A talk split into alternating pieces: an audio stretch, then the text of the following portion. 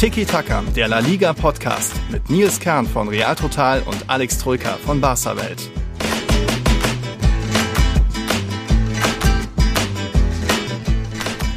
Volle Folge garantiert. Es passiert einfach immer viel zu viel in einer Woche. Ja, das sage nicht ich, Ola Todos, sondern unser Patron Lukas Fürst hat da uns so geschrieben. Und ja, Alex, es sah für einen kurzen Moment mal vergangene Woche nach einer friedlichen Zeit aus, äh, als wir Mittwoch unseren Iskender gegessen haben. Da war die Welt noch fast ein bisschen in Ordnung. Aber ich sag mal, dann hat Rubiales noch einen größeren Haufen auf seinen Haufen gesetzt.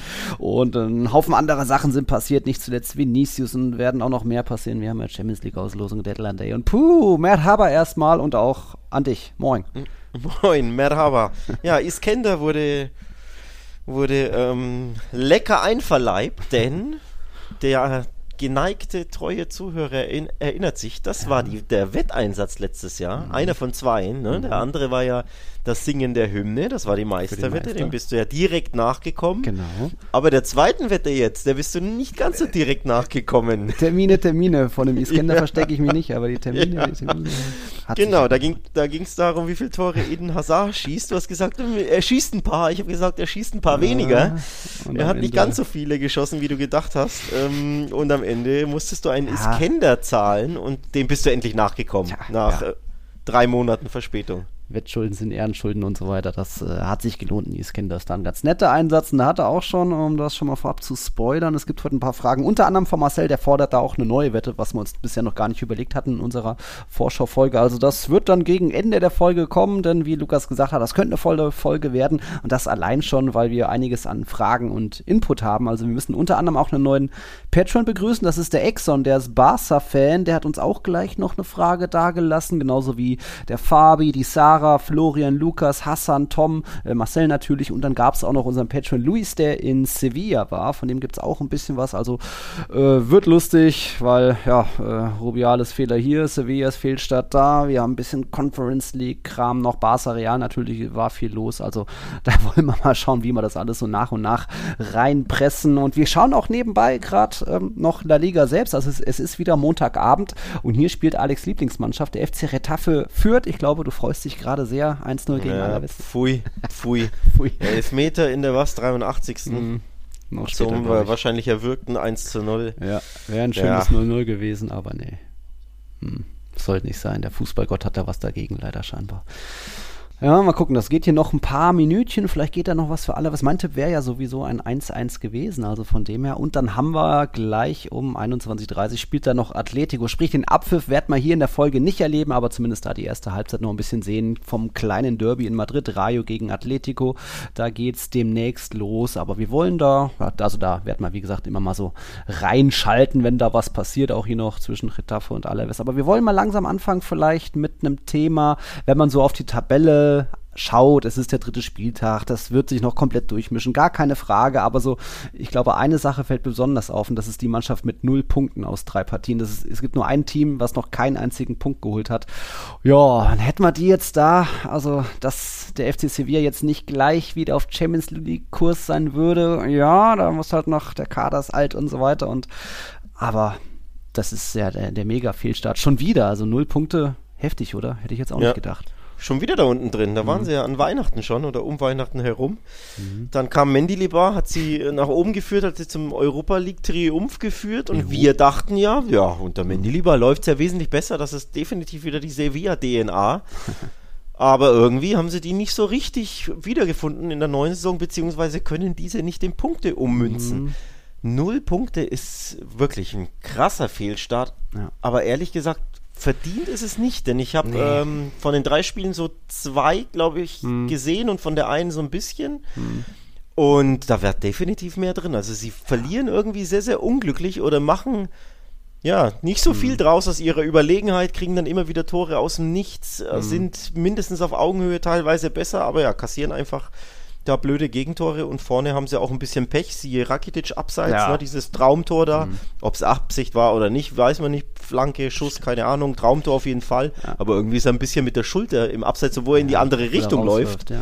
obwohl er rausläuft, also richtig unglücklich, es läuft mhm. einfach nicht so richtig ähm, und auch dieses Spiel jetzt gegen Girona, erneut die Heimpleite mhm. in einem Spiel, das du eigentlich nicht verlieren darfst, also gerecht war dieses 1 zu 2 nicht. Ne? Nee, also auch schon der, der erste Spieltag war ja in Valencia, wo sie, wo es lange 1-1 steht, dann kriegst du die rote Karte und dann noch ganz spät irgendwie den, den Rückstand kassiert. Okay, kann passieren. Dann zuletzt der Schlagabtausch mit Alaves 4 zu 3 im Partidasse für La Liga-Verhältnisse, wusste ich selbst nicht, was da los ist.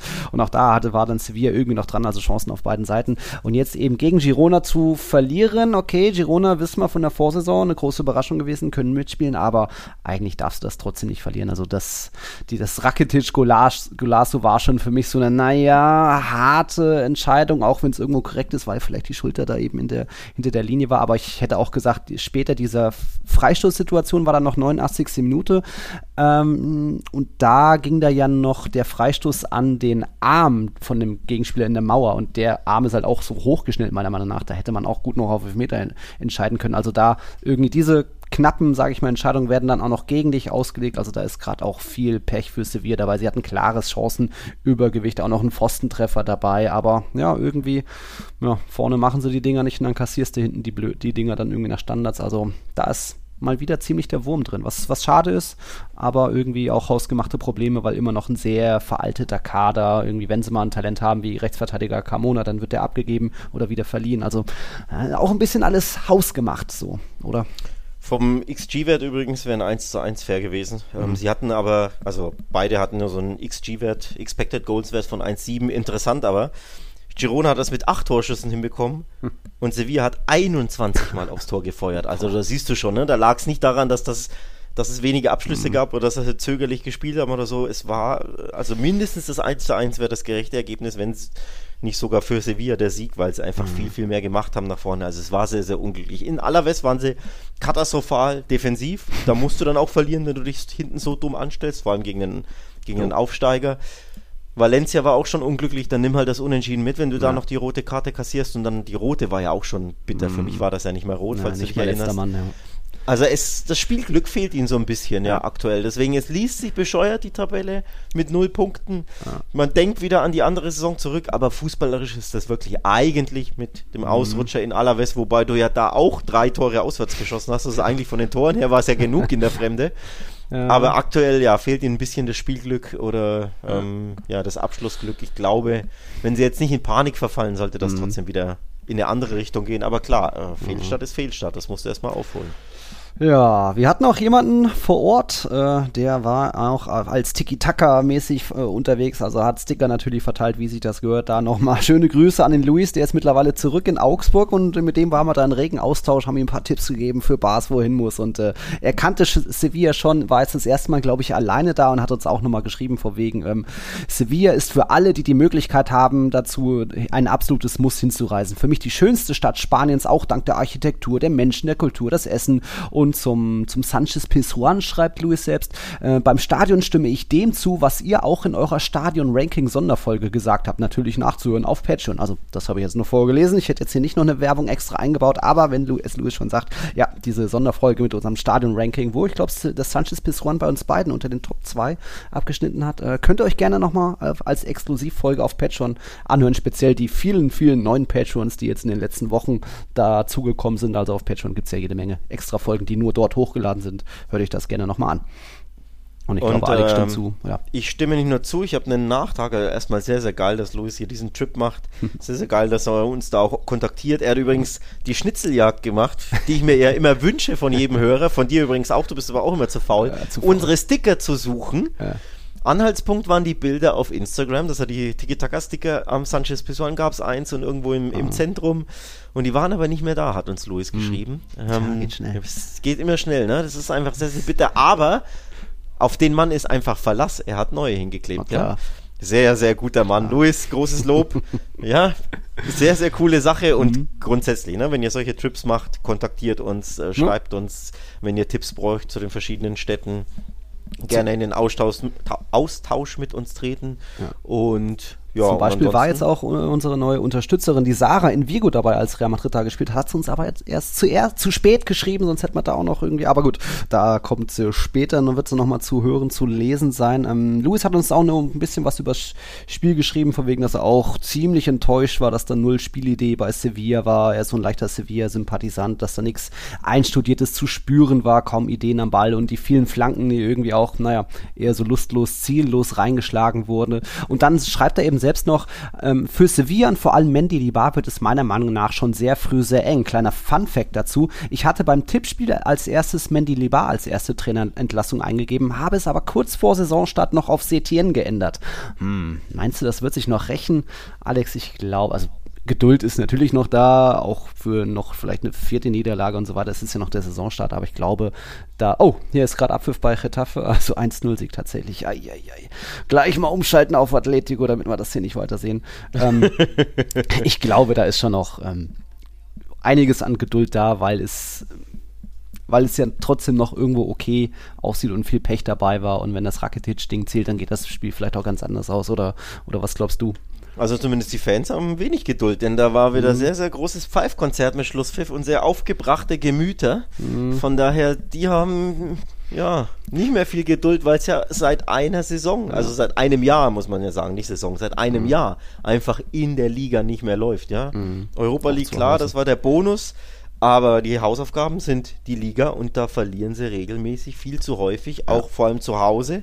Und deswegen ist bei den Fans zumindest nicht mehr so viel Geduld. Da ist man äh, in so einem, in so einem, ja, in so einer mhm. Grundstimmung des Unmuts und der Unzufriedenheit angekommen, was ja irgendwo auch verständlich ist. Mhm. Von daher bin ich gespannt, denn wenn die Öffentlichkeit unruhig ist, dann kann es ja doch schnell gehen. Ja. Ist halt immer die Frage, wie sich die äh, Vereinsoberen davon anstecken lassen. Ne? Ja, ein neuer Sportdirektor, vielleicht muss der gleich mal zeigen, dass er hier auf die Fans hört und wieder alle hinter sich bringen und da und Luis hat auch eine interessante Beobachtung gemacht, also ohne dass er jetzt viel Spanisch beherrscht, aber er hat so gesch uns geschrieben, geschrieben, dass er nach dem Spiel sehr oft einen bestimmten Namen gehört hat unter den Fans, als er so durch die Stadt gelaufen ist. Und das war der Name Lopetegui, der ja jetzt wieder frei ist, weil die Wolves, ne, die Wolves sind. Und ähm, aber ich glaube, trotzdem, dass da ein Comeback trotzdem sehr weit weg wäre und nicht unbedingt sinnig wäre. Ähm, Lopetegui ist ja jetzt nicht gegangen, weil er sich mit Monchi verkracht hat oder so. Ich sag einfach, dass Lopetegis äh, Zyklus einfach vorbei war und die Mannschaft ist jetzt quasi noch unverändert, sind 90 Prozent der Spieler sind immer noch da. Ich glaube nicht, dass er da jetzt so viel bewegen könnte damit, sondern ich meine, mit ihm hat es ja angefangen, vor einem Jahr, auch wenn das natürlich primär der Ausverkauf war, aber ich glaube, Lopetegui zurückholen in, was weiß ich, vier, fünf, sechs Wochen wäre, glaube ich, eher ein, ein Rückschritt als ein, ein Schritt nach vorne. Also ich glaube, ähm, Mendilibar hat sich aufgrund der tollen Arbeit in der Rückrunde hm. ähm, definitiv mehr Kredit ja. erspielt und verdient. Von daher finde ich, sollte man da jetzt nicht gleich wegen dieser vor allem unglücklichen Niederlage jetzt ja. da die Hoffnung verlieren. Er hat sich definitiv noch Zeit verdient, aber klar, wenn so ein großer Name auf dem Markt ist, uh. der, der natürlich auch Golde, Griesmann Gold. übrigens warst du jetzt schneller als ich, oder? Jetzt war ich mal zwei Sekunden, oder? Ja, sonst bin ich immer schneller, ja, ne? Eben ähm, ja, Griesmann macht das 1 zu 0, während wir hier live Aha. gucken und das Ding besprechen. Aber auf jeden Fall, ja, der große Name Lopetegui ist auf dem Markt und wenn mhm. die Fans ihm natürlich nahestehen, er hat sich ja mit Tränen verabschiedet ja, damals im Herbst oder wann das war, ne?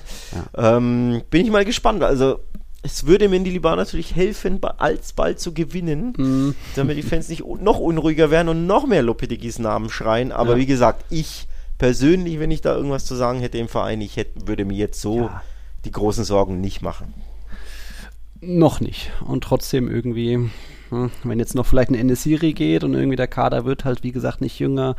Mal sehen. Äh, Atletico hat jetzt getroffen, führt nach zwei Minuten schon 1-0. Ich glaube, die haben auch eine überragende Serie Lauf gegen Rayo, dass da gar nicht so viel ging für Rayo die letzten Jahre. Und Atletico wird auch Sevillas nächster Gegner sein. Am Sonntag muss Sevilla ins Metropolitano. Also wer weiß, ob es da nicht doch direkt die vierte Niederlage zum Start gibt. Aber ja, Alex hat es gesagt, Mandy Lieber hat sich auf jeden Fall einiges an Vertrauen verdient und eigentlich auch bei den Fans. Also ich hoffe mal, dass ihre kritischen Stimme und Pfiffe eher gegen Verein und was weiß ich gerichtet sind oder gegen das Management und nicht unbedingt gegen den Trainer, der ja trotzdem da irgendwie eine Legende ist. Ich meine, mit was seinen ersten drei oder vier internationalen Spielen gewinnt er direkt einen Titel. Also alles gut. Nee, Treffer zählt, alles gut, okay. Und dann würde ich sagen, können wir weitermachen mit einer Mannschaft, die wir in der vorherigen Folge ein bisschen thematisiert hatten. Das war der nahezu damals perfekte Saisonstart von, von Valencia. Die hatten aus den ersten zwei Spielen halt zwei Siege geholt. Jetzt gab es die erste Niederlage und da sind wir dann gleich bei einem anderen Team, die unter der Woche im Einsatz waren. Aber Valencia 1-2 Niederlage gegen Osasuna. Dabei war es da auch wieder, ähm, wie war das? kurz vor Ende hatte da äh, Hugo Dudo genau getroffen mal wieder. Ich glaube, sein erstes Tor seit auch fast einem Jahr durfte der mal wieder ran, aber dann in der 95. Minute war dann noch Osasuna zur Stelle. Nacho Vidal in dem Fall mit einem kleinen Fallrückzieher. Irgendwie kann man sich kann man sich nochmal anschauen, anschauen, vielleicht ein bisschen äh, Tor des Spieltags, auch wenn es ja noch ein paar andere Treffer gab, unter anderem via, in Villarreal. Aber das war ganz nett. Also Valencia da mal eine Niederlage, das gehört dazu. Ich glaube, keiner hat da groß auf irgendwie drei Siege in, drei Spielen gesetzt. Osasuna dagegen einen Sieg geholt und das hätte ich so gar nicht gedacht, denn ich hätte jetzt gedacht, die haben Conference League, da werden sie das Spiel dazwischen am Wochenende doch komplett pausieren und schon, damit sie Hauptsache in die Conference League kommen. Denn es ist ja nur die Qualifikation und wenn sie jetzt wieder gegen Brügge verlieren, jo, dann war es das schon mit dem Traum, oder? Ja, aber es ist Osasuna und die kann man nie einschätzen, das habe ich schon letztes Jahr gelernt. äh, also das ist wirklich die, die launischste, ja Diva kann man ja nicht sagen, aber man, man weiß einfach nicht, was man bekommt von denen. Ne? Da ja. verlieren sie zu Hause überraschend, dann, dann gewinnen sie wieder irgendwo auswärts, dann verlieren mhm. sie in der Europa League, dann denkst du dich, oh, die schonen, oder sie schonen sich für, du denkst dir, sie schonen sich für Copa Halbfinale, mhm. Finale oder Europa League. Dann verlieren sie wieder oder gewinnen sie wieder. Also es ist ein ja. Auf und Ab, man kann diese Mannschaft nicht einschätzen. Ähm, haben wir, glaube ich, am ersten Spiel ja auch schon gewonnen, oder? Auswärts, Osasuna, wenn ich mich nicht täusche. Hm. Und deswegen, ich habe auf Unentschieden getippt, auch weil ich mir dachte, ja, bei äh, Valencia kann es ja nicht mehr so weitergehen, aber hm. dass sie natürlich direkt dann in der Nachspielzeit verlieren. Naja ist auch etwas, was wir vermehrt sehen werden in dieser Saison, denn wir wissen ja, es gibt wesentlich mehr Nachspielzeit als sonst und in Spanien war die Nachspielzeit eh schon immer üppig und die wird noch üppiger. Das heißt, diese späten Siege, wo ne, mhm. irgendein Tor vom Laster fällt für irgendeine Mannschaft aus dem Nichts in der dramatischen Schlussphase, das wird sich häufen und jetzt mhm. hat mal, mal wieder Osasuna das etwas glücklichere Ende für sich gehabt nach dem Standard- und Fallrückzieher. Mhm. So häufig wirst du so ein Tor auch nicht schießen, von daher ja, der glückliche Sieger an dem, in dem Spiel. Ich glaube, Nacho Vidal hat so eine vielleicht auch noch nicht gemacht. Aber ja, genau, das war in Vigo, hatten sie das erste Spiel gewonnen, 2-0. Dann gab es 0-2 Niederlage gegen den Athletic Club. Und dann eben, ja, jetzt unter der Woche Europa League Quali, Playoff, wie auch immer, äh, Conference League natürlich, Playoff, äh, das Hinspiel zu Hause gegen Brügge, gab eine 1-2 Niederlage. Das liest sich erstmal wie, ah, bitter. Aber der Club Brügge ist ja erstmal für Conference League ein großer Name. Also wir erinnern uns an das Vorjahr, da haben sie in der Gruppenphase, Champions League Gruppenphase Leverkusen, Porto und Atletico jeweils geschlagen, sind dann als Zweiter weitergezogen in die nächste Runde und hatten auch jetzt, ich habe das mal zusammengerechnet, in ihren bisherigen acht Saisonspielen schon 27 Tore erzielt. Also die sind auch irgendwie ganz gut drauf und dann machen sie in Anführungszeichen nur zwei Tore in Pamplona. Ich glaube, daran kann sich zumindest Arasate festhangeln von wegen, hey Jungs, wir haben nur zwei Gegentore kassiert und äh, das äh, ja, ist doch jetzt schon mal die halbe Miete fürs Rückspiel. Ich glaube, da ist es dann am Donnerstag um 20.30 Uhr, soweit dass da in Brügge dann das Rückspiel stattfindet. Also wird schwierig, aber naja, sie haben zumindest ein bisschen Brügges Sturm, äh, wie sagt man, unter, unter Verschluss gehalten. Das zweite Gegentor eh erst spät gefallen, von dem her ein bisschen Hoffnung ist noch, oder? Ich habe keine Hoffnung. Ne? Ich weiß nicht, wo du die Hoffnung hernimmst, Echt? wenn du zu Hause verlierst, Alter. Ja, Wieso hast denn du da Hoffnung? Vor allem, ich hatte ja eh schon prognostiziert, dass ich glaube, dass sie ausscheiden, weil Brügge mhm. eben ja ein mhm. großer Kaliber ist. Also sehr, sehr schweres Los. Sehr unglückliches, unglückliches Los für Osasuna. Mhm. Dann, dass du direkt zu Hause verlierst. Klar, Auswärtsregel gibt es nicht mehr. Gewinnst du 1-0, ist Verlängerung alles drin. Aber ich, ich glaube da nicht dran, ne? wenn du mhm. daheim schon Ei, deine Heimstärke nicht ausspielen kannst, dann wird es das wohl äh, werden. Mhm. Also, oder da wird das wohl nichts werden mit der Conference League. Leider, leider. Also klar, ich habe es ja gerade gesagt, sie sind äh, ja schwer einzuschätzen. Also mhm. sie könnten da natürlich auch gewinnen und dann irre, irre ich mich erneut, wie so häufig, weil man nicht weiß, was mit Osasuna los ist und mal verlieren sie mal, gewinnen sie immer überraschend, aber es würde mich enorm, enorm überraschen, mhm. wenn sie da irgendwie in Brücke jetzt dieses Ding noch drehen. Ich drücke Ihnen natürlich die Daumen, aber ich glaube, Brücke ist eine Nummer zu groß. Ja, ich hatte halt auch jetzt äh, auf Valencia Sieg getippt oder zumindest auf Osasuna Patzer getippt, weil vielleicht komplett durchrotiert wird, aber so richtig die komplette B- oder gar C11 hat jetzt auch nicht gespielt. Klar, ein paar Änderungen gab es allein schon, weil der Chimia wieder in der Liga gesperrt ist. Der hat gegen Brügge getroffen, das 1-1 zwischen, zwischen, zwischendurch erzielt. Aber ja, so richtig mit voller Kraft und 100 Prozent können die, glaube ich, nicht nach Brügge reisen. Zumal ich glaube, Brügge hatte am Wochenende sogar spielfrei. Also das Spiel wurde wiederum verschoben. Ist auch interessant, dass das dann irgendwie in Belgien so einfach geht und hier in der Liga sagt sich, nee, nee, wir haben keinen Platz im Kalender, ihr müsst jetzt spielen. Also mal sehen. Wir drücken die Daumen, aber das wird schwierig. Da hätte es einfachere Lose bestimmt gegeben. Also Donnerstag ist da das Spiel. Am Donnerstag übrigens auch die Champions League Auslosung. Auch dazu kommen wir später noch.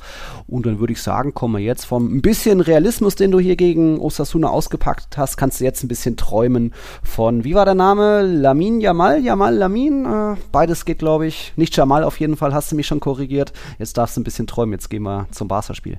Ja, äh, Jamal heißt er nicht. Genauso wenig wie er übrigens Felice heißen wird. Denn auch der könnte Barca zum Träumen bringen. Oh, oh, oh, oh ja. Also Joao Felix hm. wird weiterhin mit Barca in Verbindung gebracht. Drei Tage sind es noch, oder nee, zwei, ne?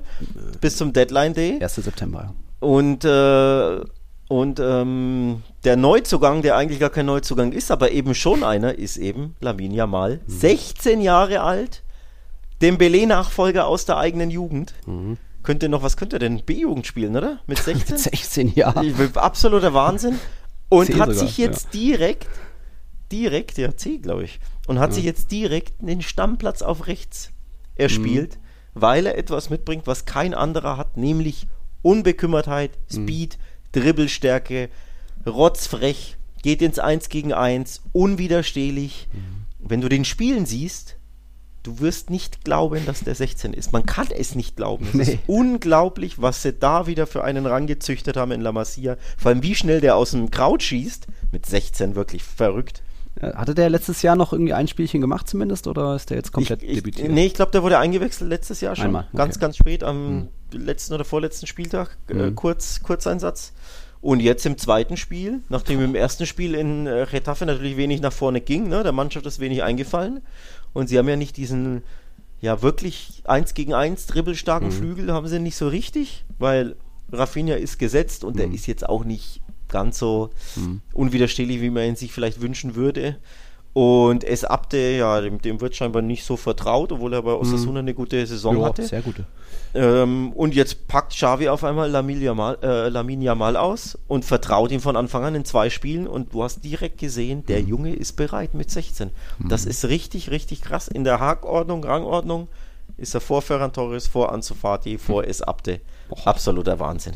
Das ist mal eine Ansage, ja. Und bringt natürlich auch so ein überraschendes Element mit, weil kaum ein Gegenspieler weiß, äh, was macht er überhaupt. Und er zieht auf einmal rechts vorbei und ist schon durch. Äh, war natürlich auch schicke Vorlage zum 1-0 und dann beim späten Lewandowski-Tor war ja auch noch sein Schuss an den Pfosten und das waren ja nur zwei seiner vielen guten Aktionen. Also der, der bringt viel Spielwitz mit. Da kann ich natürlich auch nur neidisch sein, weil es wieder das nächste große La Masia-Ding ist. Aber es hat ja auch nicht immer was zu bedeuten. Äh, siehe Ansu Fati und viele andere. Also kommen auch schon, haben uns auch viele irgendwie Fragen gestellt, zum Beispiel Tom vom wegen, wie geil ist dieser Lamin, hat mich in jedem Einsatz bis jetzt überzeugt, aber gegen Villarreal war er increíble. Und Lukas schreibt noch dazu, ähm, ist das jetzt wirklich ein Wunderkind oder nur einer von vielen? Was muss passieren, dass diese Talente von heute keine ewigen Talente bleiben, sondern wirklich den nächsten Sprung schaffen? Denn ja, Barca hat er ja auch im Kader einen, der irgendwie ja nicht mehr aus diesem Loch rauskommt, Ansu Fati, Verletzungspech und so weiter. Und gab ja auch andere, die schon irgendwie gehypt wurden, aber ähm, ob das jetzt Ricky Putsch war oder wer auch immer. Also was, was muss hier, würdest du jetzt einem Lamin sagen? Bleib ruhig, Junge, such dir die richtigen Berater und Eltern, damit die nichts sagen. Oh, äh, das, ist, Presse. das ist wirklich ganz wichtig, denn ja. ich erinnere an Ilaik Schmoriba, der mhm. galt auch als Monstertalent, spielte dann unter Kuman, ist schon ein bisschen her, ne? Mhm. Ähm, war eine schwarze, dunkle Zeit natürlich diese Saison unter Kuman, da lief nicht alles gut, mhm. aber hat da das Vertrauen in der Rückrunde bekommen und wollte dann einfach mehr Geld, weil er falsch beraten war und hat mhm. den, ja, den Stammplatz kann man ja nicht sagen, aber die gute Voraussetzung beim FC Barcelona zum Stammkader, zum Erweiterten zu gehören oder zur, zur Profikader und da regelmäßig einzusetzen. Und nee, der wollte Geld, Geld, Geld, ist dem Ruf gefolgt und seitdem geht nichts mehr, ne? mhm. RB Leipzig und verliehen nach Valencia und da geht nichts voran. Und ich weiß jetzt gar wieder, nicht, wo er jetzt ist. Also ja, immer noch bei Leipzig, aber auf der mhm. Tribüne und Bank und spielt halt nicht. Ne? Also bis Deadline Day und dann. Hm. Und dann vielleicht Saudi. tut sich noch am letzten Tag wieder, naja, ich hoffe mal nicht, ne? Ich glaube eher hier Richtung, keine Ahnung, Cardis oder so leit ihn aus oder sowas würde ich jetzt Na. schätzen. Glaubst du nicht? Ja, okay, wegen dem Gehalt vielleicht, aber aber ich, ja. ein Punkt, um jetzt auf Lamal zu kommen, ist natürlich das mhm. Umfeld der Berater. Auch übrigens der Berater von Ansu Fati ah. soll da immer wieder ähm, zum Abgang drängen. Ja. Nur der Sohn will bleiben und ja. Mendes, sein Berater, der Shark schlechthin in der Branche, ne, ah. ähm, ist da auch immer eher am Geld interessiert und der Vater sagt auch immer, nee, nee, nee, wir wollen weg, wir wollen und der Sohn Anzu will aber bleiben. Also das mhm. Umfeld ist natürlich super, super wichtig für so einen jungen Spieler. Mhm. Dann muss er natürlich verletzungsfrei bleiben. Anzufati hatte ja ganz, ganz schwere Verletzungen, mhm. Meniskusriss, glaube ich, und ist dann neun, zehn, elf Monate ausgefallen, weil es Komplikationen gab. Insgesamt auch zu drei, früh, glaube ich, wieder eingewechselt. So. Äh, drei OPs, glaube ich, mhm. insgesamt. Also das war übelst schlimm. Da war er 18, meine ich. Mhm. Also du musst natürlich auch Glück haben, dass du nicht so eine krasse Verletzung in so jungem Alter mit Komplikationen hast. Ja. Ne? Und dann, ja, auf dem Boden bleiben, regelmäßig spielen und mhm ja, dann hofft man das Beste. Man sollte nie vergessen, eine Entwicklung bei so einem Jugendspieler, bei einem Teenager ist ja nie linear. Ne? Da weißt du nie, was kommt. Die können in der Jugend, die können in der Jugend alles zerschießen. Bojan hat Rekorde bei Barca in der Jugend. Ich glaube, 1000 Tore geschossen für die ganzen mhm. äh, Altersklassen. Und, bei, und dann hat er Ibrahimovic sogar überholt, ne? Mhm. In, ich glaube, Peps letztem Jahr, wenn ich mich nicht täusche dachte man auch, Ibrahimovic, der große Name, plötzlich wurde Boja ihm vor, äh, vorgezogen und direkt danach war nichts mehr. Mhm. Dann ist er ja zum Wandervogel geworden, ne? Roma, Ajax, Stoke, Mainz, weiß der mhm. Geier was und dann ging es komplett bergab. Also Entwicklungen sind einfach nicht linear, ne? Deswegen, mhm. tja, Schwer mit 16 kannst du da, glaube ich, auch schnell abheben. Also du musst auf dem Boden bleiben. Du musst auch beschützt werden vor der Öffentlichkeit, vor den Medien. Du musst auch musst einfach schauen, dass du wahrscheinlich nie eine Disco betrittst, weil einfach sonst überall eine Kamera ist und das geht alles sofort online. Du musst einfach wirklich aufpassen. Ich glaube, da hat Real Madrid viel richtig gemacht mit Vinicius Rodrigo, die einfach zu Hause. Hier 2-0 Memphis. Oh. Eieiei, was ist denn da los? 15 Minuten gespielt und Rayo liegt schon 0-2 zurück. Also, Atletico hat weiter Bock. Atletico weiter richtig motiviert. Hier das 2-0. Ähm, ja, Talente müssen da auf dem Boden bleiben, müssen beschützt werden und auch nur dosiert eingesetzt werden, ne? weil dann kommt auch irgendwann, bist du vielleicht bist du so hart eingesetzt worden, musst du so viele Spiele abbrocken, dass dann danach erst, dass sich äh, ein Verletzungspech nachzieht. Da sind wir jetzt langsam beim Thema Petri schon, denn da hat man ja mal diese Saison, wo der irgendwie ja. bei drei internationalen Turnieren dabei war und bei euch achtmal Verlängerung gespielt hat. Ja, und jetzt merkt man bei dem irgendwie, der macht doch kaum mal sechs Spiele in Folge, oder? Und jetzt ist er wieder länger außen vor, also ein paar Wochen. Ähm, da muss man einfach aufpassen bei den Jungen. Das war diese Saison, wo er erst die EM gespielt hat und direkt mhm. danach ohne Pause zur Olympia, Olympia ist. Genau. und hat da, ich glaube, 70 Spiele absolviert. Mhm. Pflichtspiele in der einen Saison, da war ja auch noch Supercup, da war immer Verlängerung mhm. und auch bei der äh, EM war ständig Verlängerung, bei Olympia ging es in die Verlängerung genau. und danach ist er heim, hat Urlaub bekommen, zwei Wochen, mitten in der Saison kam zurück, hat sich verletzt, ja. weil der Körper damit richtig umgehen konnte und seitdem hat er ständig Muskelverletzungen, mhm. die ihn teilweise wirklich ja lange außer Gefecht. Also es ist nicht so hier, hier äh, Muskelfaserriss mhm. ein bisschen, drei Wochen. Nee, nee, nee, das sind ja richtig krasse Verletzungen. Er ist ja jetzt mhm. wieder fast zwei, drei Monate ausgefallen im, im Frühjahr. Und auch jetzt wieder muss man abwarten. Ne? Mhm. Ähm, also von daher, du hast es gesagt, ne? dosiert einsetzen. Eben nicht wie bei Petri, jedes Spiel und mhm. jedes Turnier und überhaupt mitnehmen. Also ja, da kommt schon was zusammen. Aber, um jetzt zum Talent Lamin mal zurückzukommen, also zum Spielertypus, alter Schwede ist der stark. Also wirklich, der ist bereit. Mit 16 hm. hätte ich das nicht gedacht, der ist bereit. Der zeigt jetzt schon, dass er in diesem verrückten Alter schon das Zeug hat, wirklich Stammspieler beim FC Barcelona zu werden. Stammspieler heißt jetzt nicht jedes Spiel von Anfang an nur 90 Minuten, ne, um mhm. Gottes Willen, sondern in dieser Rotation, mhm. dass du immer wieder eingesetzt wirst, dass du natürlich auch mal beginnst in einem Heimspiel, aber mhm. dann im Klassiko vielleicht auch mal draußen mhm. bist und in den letzten 20 Minuten nur mal mhm. reinkommst. Also, dass du Teil der Rotation der ersten Mannschaft bist mit 16 und die Mannschaft besser machst, mhm. das hat er ja in Villarreal gezeigt. Also der ist wirklich ready, der ist soweit, der ist the real deal. Okay, das werden wir beobachten die nächsten Wochen. Da sind wir gespannt. Und äh, ja, das Spiel an sich war natürlich auch nett. Ich meine, sieben Tore, sieben unterschiedliche Torschützen. Ging ganz gut hin und her. Irgendwie Söllert noch ein Tor gemacht. Das sollte nicht zählen, warum auch immer. Aber ja, ähm, am Ende, glaube ich, ist, da sieht man mal zumindest sowas, so kann es auch in der Liga sein, wenn du wirklich zwei Teams hast, die sich offensiv begegnen, die hochstehen. Natürlich sind da auch Fehler, gehören dazu, aber eben nicht zwei du hast auch genug Spiele, wo einfach zwei Teams ins Spiel gehen und sagen, so, erstmal die Null halten und dann schauen wir mal, was in der Nachspielzeit noch geht, dass du dann noch aufs 1-0 gehen oder so. Also von dem her hatte doch einiges zu bieten. Allein schon irgendwie, die einen führen 2-0, dann steht es auf einmal, führen die anderen 3-2 und am Ende gewinnt doch noch Barca 4-3. Also das schon mal spektakulär. Hatte uns auch Florian Mitter, so, Mitterer soweit geschrieben, ähm, toller Wille aus dem 2-3 noch ein 4-3 zu machen. Doch das schaut mir schon wieder nach einem frühen Europa aus, aus. Denn wenn man sich die Gegner anschaut, ist Retafe sich sicherlich ein kleiner Gegner, den du auch in Europa haben kannst, der unangenehm ist und ein 0-0 rausholt. Gegen Cadiz ist auch lange nichts gelungen und gegen Villarreal war alles drin auf beiden Seiten. Wie seht ihr Barca nach den drei Spielen? Hm. Äh, wie sehen wir Barca? Ist natürlich immer noch ein sehr früher Zeitpunkt und äh, so richtig in Form hatte ich sie noch nicht gesehen. Ich hatte selbst auf äh, Patzer getippt, 0-0 sogar. Gut, aber das lag knapp daneben, aber auch eher, weil jetzt eben der Petri-Ausfall, Araujo immer noch gefehlt, Xavi noch auf der Tribüne und irgendwie, es waren heiße Temperaturen, das einzige Spiel um 17 Uhr, deswegen hatte ich gedacht, geht ja nicht so viel. Aber gut, äh, Setien wollte halt mitkicken, das ist schon mal löblich, aber ich glaube, speziell jetzt in der Champions League wird die, ich glaube, Champions League, zumindest die Gruppenphase wird jetzt fast wichtiger sein in, von der internen Herangehensweise von wegen nicht wieder blamieren. Alles konzentriert sich einfach auch, damit wir ins Achtelfinale wiederkommen, auch um wichtige Millionen mitzunehmen. Deswegen mache ich mir da jetzt weniger Sorgen, zumal jetzt Barca auch wieder in Top 1 ist. Die Bayern können nicht dabei sein. Inter könnte, glaube ich, von dem her mal gucken. Oder was, was sagst du? Ja, erstmal was bemerkenswert, dass äh, plötzlich so Vogelwild hinten war, nachdem sie ja die ersten beiden Spieltage wieder die Null hinten stand. Hm. Aber da siehst du mal, Ausfall Araujo, das mhm. ist einfach der solideste, beste, wichtigste Abwehrspieler. Der fällt jetzt auch wieder mit einer Muskelverletzung. Der hat auch über, übrigens immer wieder mhm. Probleme mit dem Oberschenkel oder mit den Muskeln.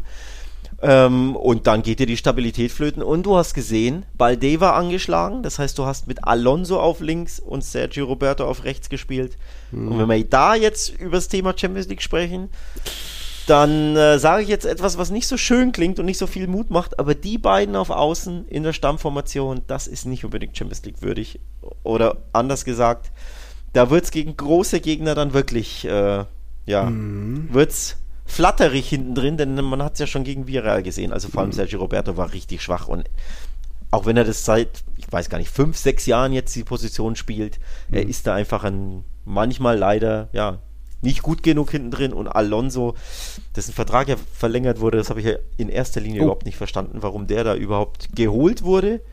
Denn du hattest ja, ja Balde und Alba, den, mhm. den jungen, spritzigen und den alten Veteran, der dir aber immer noch super viel geben kann, nur dessen mhm. Vertrag zu groß ist. Mhm. Jetzt haben sie Alba abgegeben, Alonso behalten, der für mich nicht unbedingt die Klasse hat, die ich mir so wünsche. Also er ist ultra langsam.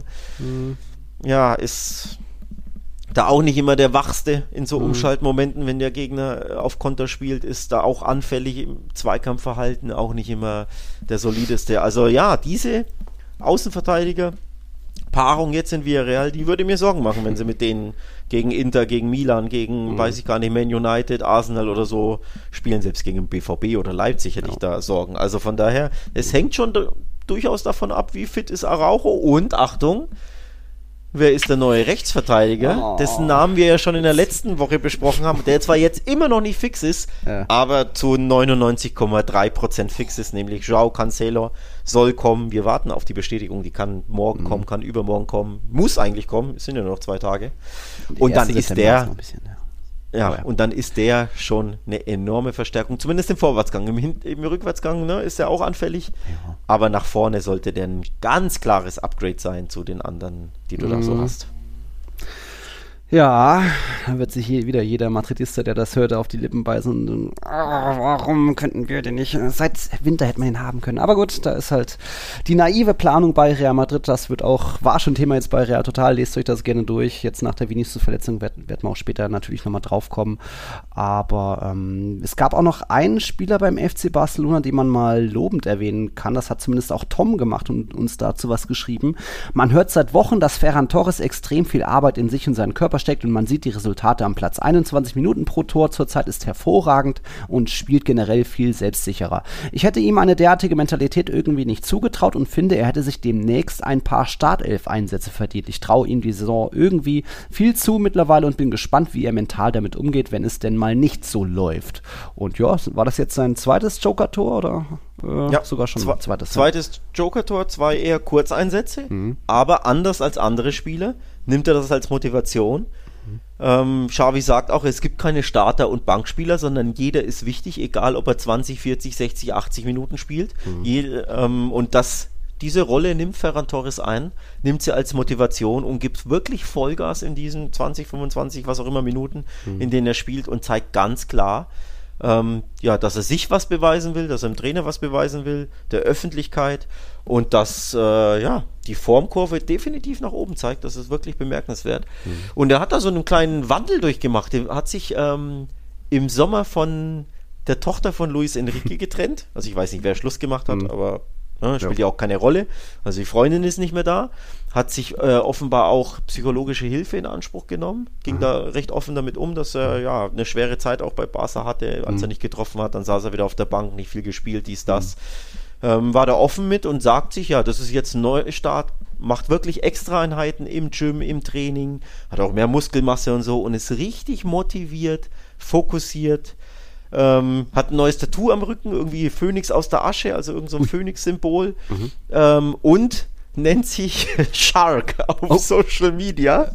Shark also, oder Tiburon, dann Spanisch. Oder? Ja, auf Tiburon halt, aber der, das, also auf Spanisch Tiburon, aber der, das Shark-Symbol, das Shark-Emoji nutzt ah. er auch selber auf Social Media und selbst Barca nutzt das, so Shark Time oder Tiburon Time, whatever. Also okay. immer mit diesem Shark-Emoji. Ja.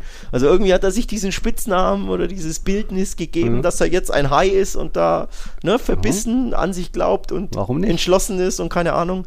Und das klingt witzig, aber man sieht es wirklich auf ja. dem Platz. Der ist wie verändert. Ja. Spielt auch unter Xavi übrigens, wenn er eingewechselt würde, zentraler, also nicht mehr links außen nur, was mhm. ihm nicht so gut äh, mhm. ähm, zu Gesicht stand. Da fühlt er sich nicht so wohl. Er sagt das selber immer, er spielt am liebsten am rechten Flügel, aber er ist ja nicht dieser Jamal Dembele Vinicius Dribbler, nee, ne? eins gegen nee. eins, sondern er läuft gern in die Tiefe ja. und das kann er aus dem Zentrum, finde ich, besser. Und als er eingewechselt wurde, auch in, dem, in der Vorbereitung hat er immer wieder getroffen, mhm. hat er oft so den hängenden Stürmer zentraler gegeben. Und da funktioniert er besser mit, mit Zug zu Tor. Das hat er ja auch bei Spanien unter Luis Enrique gespielt, da war er oft mhm. sogar Mittelstürmer, falls du dich erinnerst. Mhm. Ich glaube, bei diesem 6-0 äh, gegen Deutschland da mal in der, was war das? ja, wurscht, in irgendeinem ja. Spiel, da hat er auch irgendwie Doppelpack in, in der Mittelstürmerposition gemacht. Also mhm. auch die Position liegt ihm, finde ich, besser. Das Mindset ist da, der glaubt an sich. Also ja, durchaus eine, eine kleine mhm. Wandlung, aber er spielt halt noch okay. recht wenig, ne? Ja, aber ist doch erstmal äh, die, die Herausforderung angenommen und irgendwie nicht irgendwie Kopf in den Sand stecken, sondern irgendwie erst recht Kraft daraus schöpfen, sich ein bisschen neu erfinden. Und dann machst du halt ein bisschen hier mit ein bisschen Emoji, überlegst den neuen Jubel. Why not? Es scheint doch was zu bringen. Also finde ich gut, was er da macht, auch wenn ich da erst so zum ersten Mal was davon höre, aber denke ich mir jetzt nicht, hey, was ist ein Vogel, sondern ey, cool, richtig so. Weiter so, nach vorne blicken und dann an dir arbeiten und das scheint ja aktuell wirklich zu funktionieren. Also weiter so. Hast du noch was zu Barca oder soll man nach Vigo wechseln? Wir wechseln nach Vigo, würde ich wir sagen. Wir wechseln nach Vigo. Okay. Da haben wir den Tabellenführer und hey, perfekter Saisonstart hier. Drei Spiele, drei Siege, läuft bei Real Madrid. Nein, läuft nicht bei Real Madrid. Kalmer, Kalmer. Wer jetzt denkt hier, das, wir allen jetzt davon, keine Sorge. Das hatte man letztes Jahr auch schon gedacht. Da hat Real die ersten sechs Spieltage gewonnen und von den ersten zwölf Spieltagen, Achtung, haben sie keins verloren. Die erste Niederlage gab es dann im November bei Rayo Vallecano. Ich war dabei und hab geweint. Ähm, und am Ende wissen wir trotzdem, wie viele Punkte Abstand das auf Barca waren. Also es hat alles noch nichts zu bedeuten. Aber ja, äh, wo sind wir jetzt bei Real Madrid? Ähm, Arbeitssieg, ja, hätte auch ganz anders ausgehen können, äh, auch wenn das erste, das die Szene da in der dritten Minute gleich anders entschieden wird. Da war auch so ein bisschen Glück dabei. Kann man so entscheiden, war ein bisschen Trikot ziehen, aber halt auch nur ein bisschen Trikot ziehen und nicht so extrem viel, meiner Meinung nach. Ähm, am Ende natürlich wieder Bellingham, der steht jetzt bei, Achtung, äh, vier Ligatoren und äh, weißt du, welcher andere ehemalige 100 Millionen Transfer von Real Madrid auch auf vier Ligatore kam? Ja, natürlich weiß ich das, weil wegen diesem Topstar damals, Top-Einkauf, habe ich einen Iskender bekommen. In seinen glorreichen vier Jahren, Eden Hazard, ja. Unglaublich, oder? Unglaublich. Dass der in vier Jahren so viele Tore schießt wie der andere in drei Spielen. Das, hm. das sind Dinge, die das Nein. macht keinen Sinn, so unlogisch ist das, aber so ist halt Sport, ne? Ja. Unlogisch, verrückt, unplanbar, absolut verrückt. Ja. Ähm, vor allem, dass er einfach so weiterknipst. Ne? Ich hatte ich nicht in der letzten Folge gesagt, ja, er wird nicht so weitertreffen. Zack, im nächsten Spiel wieder Zack. den Siegtreffer. Wieder in Mittelstürmerposition, eiskalt da im Strafraum reingeköpft, also wirklich gelauert mit einem ja, Näschen wie ein, wie ein Mittelstürmer richtig haben. Richtig heiß drauf. Das, das gibt's nicht, ey. Ja. Das gibt's nicht. Das, der, ich meine, der, der, die Ecke kam so weit nach hinten, auch Roselu musste erst noch ein paar Meter zurücklaufen, da schalten vielleicht manche noch ab, aber der, der bleibt so drin und auch so hat seinen Gegenspieler immer noch gepackt, der hat immer noch volle Körperspannung, lauert nur drauf und dann ist er wirklich da. Und also das ist echt äh, ne, das ist nur die eine Szene, man sieht das ganze Spiel über bei ihm puren Ehrgeiz, wie er rumgrätscht, wie er am eigenen Strafraum, am gegnerischen Strafraum, dem gelingt nicht alles, natürlich nicht, aber das ist schon wirklich, wie er da vorangeht und auch mal dem Vinicius sagt, hey, konzentrier dich aufs Spiel und mecker nicht rum, schon irgendwie ziemlich beeindruckend, was er da sowohl als Spieler als auch als Typ dieser mega ehrgeizige und vielleicht auch nicht immer ein Spieler, der verlieren kann, sondern auch mal dann ein bisschen laut wird und in den das auch voll stinkt, wenn es mal nicht läuft, aber schon wirklich beeindruckend, wie der die Liga aufmischt. Also drei Spiele, vier Tore, noch eine, eine Vorlage auf Vinicius und Almeria. Das äh, hätte man sich, glaube ich, so kaum erträumen können, dass, es, dass er so einschlägt. Aber auch das, ja, muss er erstmal beibehalten. Ähm, jetzt nächster Gegner wird der Retafe sein. Das äh, tut man sich, kann man sich ja schnell mal schwer tun, da Tore zu erzielen, auch wenn es zumindest in Bernabeu sein wird, das erste Heimspiel. Aber äh, da schauen wir mal am Samstag. Aber heißt, äh, Real Madrid braucht keinen Mittelstürmer, denn Bellingham ist die neue Neun, ne? Ja, äh, also tatsächlich plant Ancelotti ein bisschen so und er redet immer von den drei Stürmern auf dem Platz, also Vinicius, Rodrigo und Bellingham, auch wenn es ja nur dieses 4-4-2 mit Raute ist. Aber da wird Bellingham intern schon irgendwo als Stürmer gesehen, aber ja, äh, sein Talent wäre verschwendet, wenn er jetzt immer nur am Strafraum lauern würde. Bei Standards ergibt das Sinn und es ergibt auch Sinn, dass er mal äh, durchläuft und sich dann vorne anbietet, wie bei diesem dem, dem Tor in Almeria, wo Groß der lange Ball kam. Aber ähm, den brauchst du auch trotzdem irgendwo im Mittelfeld, der, dass der überall die Löcher und überall einfach auf dem Feld ist, weil er einfach so ein Kicker ist, der dem man einfach ein bisschen Vertrauen und Freiheiten geben muss. Also nicht als Neuner eingeplant, aber naja, so langsam muss er das denn. Jetzt haben wir irgendwie den nächsten Ausfall und da kommen natürlich viele, viele Fragen und Input auch. Ähm, Hassan hat uns geschrieben, der Exxon auch, äh, Florian auch. Ich guck mal, wie ich das ein bisschen zusammenfasse. Ähm, von Hassan, von wegen unserer Meinung zur Realoffensive. Hassan schreibt selbst, ich finde es einfach traurig, wie der größte Verein der Welt mit so einer Offensive in die Saison gehen kann. Vinicius jetzt verletzt und wir stehen da mit Rodrigo und Rossellou und Brahim natürlich natürlich. Ja, ich weiß, Bellingham spielt gefühlt wie ein Stürmer, aber man kann nicht erwarten, dass Bellingham genauso weitermacht. Und ich kann auch einfach nicht verstehen, wie man nur Mbappé im Kopf haben kann. Ja, ich weiß, er ist der beste Spieler der Welt, aber man kann so einem halt einfach nicht mehr vertrauen. Da vermisse ich schon Asensio. Ist viel drin, Hassan. Ähm, diese naive Planung bei Real Madrid ist an sich nichts Neues. Man hatte ja auch äh, vor einem Jahr keinen Plan B, als irgendwie plötzlich Mbappé sich überlacht, über, über überlegt hat, ich, ich will doch verlängern in Paris. Da gab es, Mbappé ist immer noch Plan A, B und C und danach kommt erstmal lange nichts. Und auch jetzt als der Benzema-Abgang kam, der kam ja auch überraschend für den Verein, aber auch da gab es dann keine, keinen Plan B, also noch immer keine Alternative. Joselu sollte ja nur der Benzema-Backup sein und jetzt stehst du da ohne richtigen A-Stürmer, auch wenn jetzt vielleicht das neue System, da geht ein Bellingham in dieser Zehnerrolle, was auch immer, mehr auf, als er hofft, aber ja, das ist naiv und nur auf Mbappé warten kann es auch nicht sein, aber ich sage mittlerweile auch, äh, spätestens jetzt muss einer kommen, denn Vinicius wird rund sechs Wochen ausfallen. Das ist immer noch Saisonbeginn und er verpasst dann halt die ersten zwei Gruppenspiele in der Champions League und das Atletico Derby ist dann vielleicht pünktlich zum Klassiko zurück im Oktober. Aber ja, natürlich musste, es musste vorher schon was passieren in der Offensive. Jetzt erst recht, aber wird's das? Puh, ich, ich glaube nicht. Also man hat, er hat, jetzt noch bis 1. September 20 Uhr ist äh, Transferregistrierphase in Spanien. Ich glaube nicht. Also Mbappé kann, aber auch daran glaube ich nicht. Von dem her, liebe Madridistas, äh, geht mal von nichts aus und werdet dann eher noch überrascht, als dass ihr jetzt viel erwartet und dann doch enttäuscht werden werdet. Oder, Alex? Ihr, ihr könntet ja äh, Choupo-Moting von den Bayern ausleihen, denn die haben ja jetzt Harry Kane, die brauchen ja jetzt keinen, keinen dahinter Chupo. mehr. Der, der Chupo, der spielt jetzt wenig. Nein, das ist natürlich ein Witz. Aber ähm, ja, du musst kreativ werden, wenn du noch, noch was tun willst. Aber wollen sie was tun? Also Ach. bemerkenswert übrigens, Pedri Muskelverletzung, Araujo Muskelverletzung, mhm. Vinicius Muskelverletzung, absolute Stars mhm. und Schlüsselspieler in den beiden Top-Teams und das am zweiten und dritten Spieltag schon. Also es war noch keine Doppelbelastung, war keine englische Woche, nichts äh, mhm. getaktetes vom Spielplan her, wo du sagst, boah, ne, krasse Belastung. Nee, es sind einfach nur zwei Spieltage, du hattest jeweils eine Woche Zeit, dich zu, vorzubereiten und trotzdem reißen sich drei Spieler so krass die Muskeln, dass sie wochenlang, vielleicht monatelang ausfallen. Mhm. Das ist schon bemerkenswert, ne? Das, ist, das macht mir auch ein bisschen Angst, um ehrlich ja, zu sein. Bei Real sind es jetzt schon sechs Verletzte, da, natürlich viel Pech auch bei Couture und Militao mit den Kreuzbandrissen, aber guck dir den De Bruyne an, auch so ein Spieler, der extrem viele Spiele, nicht nur in der letzten Saison, sondern auch davor schon absolviert hat und das merkt man vielleicht langsam, dass diese Kalendervollstopfung von FIFA, UEFA und den nationalen Wettbewerben vielleicht doch nicht so sinnvoll ist, dass man jetzt mehr und mehr den Preis zahlt, wenn eben genauso Dauerbrenner jetzt immer häufiger ausfallen. Also Vinicius war auch lange unkaputtbar und Ancelotti hat immer hervorgehoben, von wegen, den muss ich nicht, den muss ich nicht auswechseln, den muss ich nicht pausieren lassen, weil der einfach so jung ist und so eine gute Re Regeneration hat und er war auch lange nie verletzt, ich glaube zwei, drei Jahre lang ein Stück, aber schon gegen Saisonende, auch da, lange Saison mit mal neun englischen Wochen am Stück und so weiter, wie ich immer sage, hatte Vinicius da auch hier und da mal mal seine Problemchen und jetzt schon wieder und das, es wird halt, es ergibt sich langsam ein Muster, dass eben, ja, der Fußball ist aufgebläht und das alles auf Kosten der Spieler und das merkt man hier und da, wenn mehr und mehr Leistungsträger ausfallen und das ist, ja, nicht gut. Aber wird sich da was ändern? Natürlich nicht, denn es geht wie immer mehr ums Geld und nicht um die Gesundheit der Spieler. Wo kommt man denn dahin? Hallo? Ja, De Bruyne ist auch ein gutes Beispiel, stimmt. Der nächste mhm. Superstar in einer anderen Liga. Ähm, ich, mich wundert es übrigens, ob es vielleicht mit den hohen Temperaturen in Spanien zusammenhängen könnte, mhm. dass da die Muskeln anders reagieren, wenn du da bei 35, mhm. 38 Grad spielen und trainieren musst. Ne? Auch, wenn ja. jetzt weder Arzt noch Physio noch sonst ja. was. Aber würde mich interessieren, ob es da einen Zusammenhang gibt. Denn eins muss man ja sagen, die Spieler hatten ja eine lange Sommerpause diesmal, ne? Petri diesmal, und klar. Araujo und Co. Ne? Da gab es ja eigentlich diesmal wirklich genug Re Regenerationszeit und dass du dann direkt dich am Saisonanfang so schwer verletzt, ja. und zwar Muskelverletzung, ist zumindest komisch und ja, ist natürlich sehr, sehr schade für die Vereine und für La Liga selbst. Ne?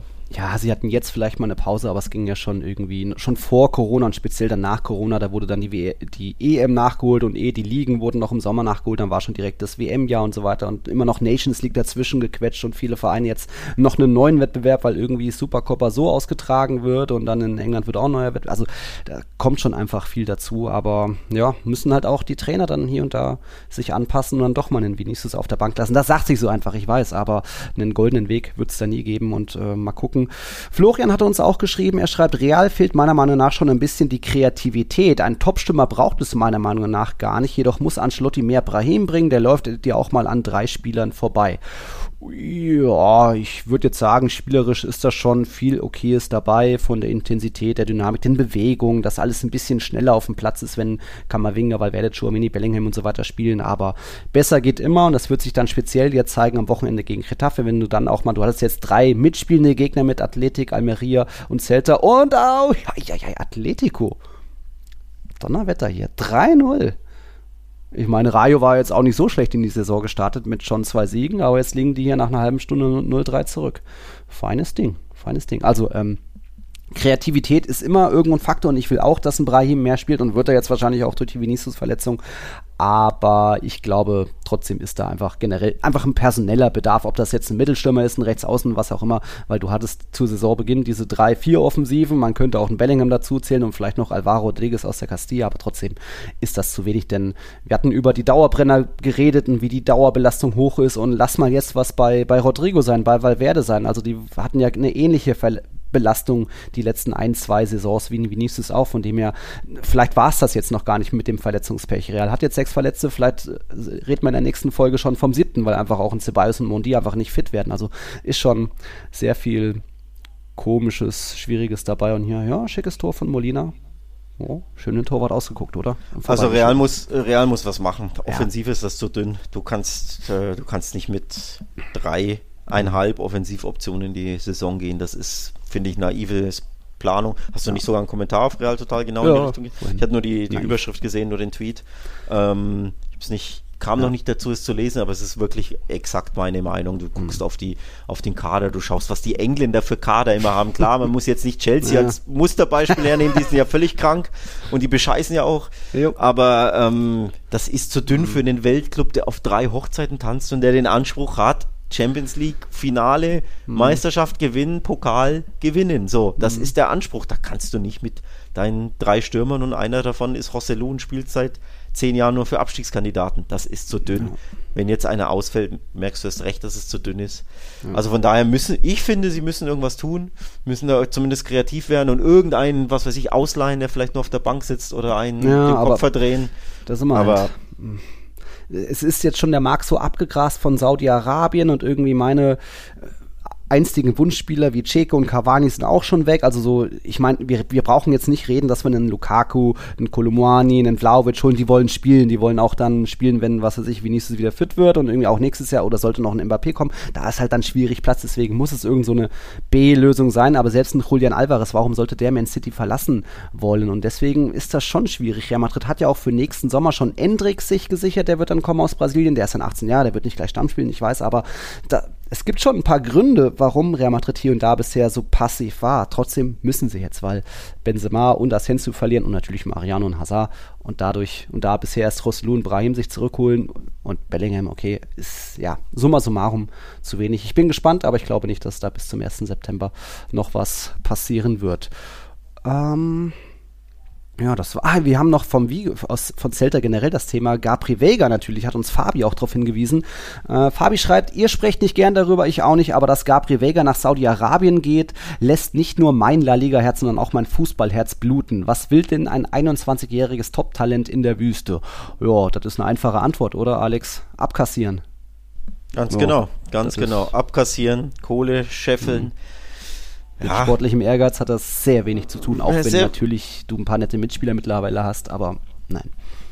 Das kann naja, die, die Sache, ich, ich glaube, ich meine, du hast es auch getweetet, auch da hatte ich die, die gleiche Grundidee. Der geht jetzt zum Abkassieren ja. eine Saison, maximal zwei in zwei. die Wüste, nimmt seine, was, zwölf netto oder was jo, er da kassiert 12. mit. Bei Napoli hätte er wahrscheinlich zwei netto äh, ja, bekommen oder zwei brutto mhm. und muss davon noch die Hälfte abgeben und in Saudi-Arabien muss er glaube ich nicht mehr Steuer zahlen. Ja. Ist das nicht brutto wie netto dort? Also ja, die zwölf sind ja auch noch mal krasser. So, ja. so die Zahlen stimmen, aber ich schmeiße jetzt einfach mal Zahlen so random bisschen rein, weil in den Verhältnissen bewegt sich's ja.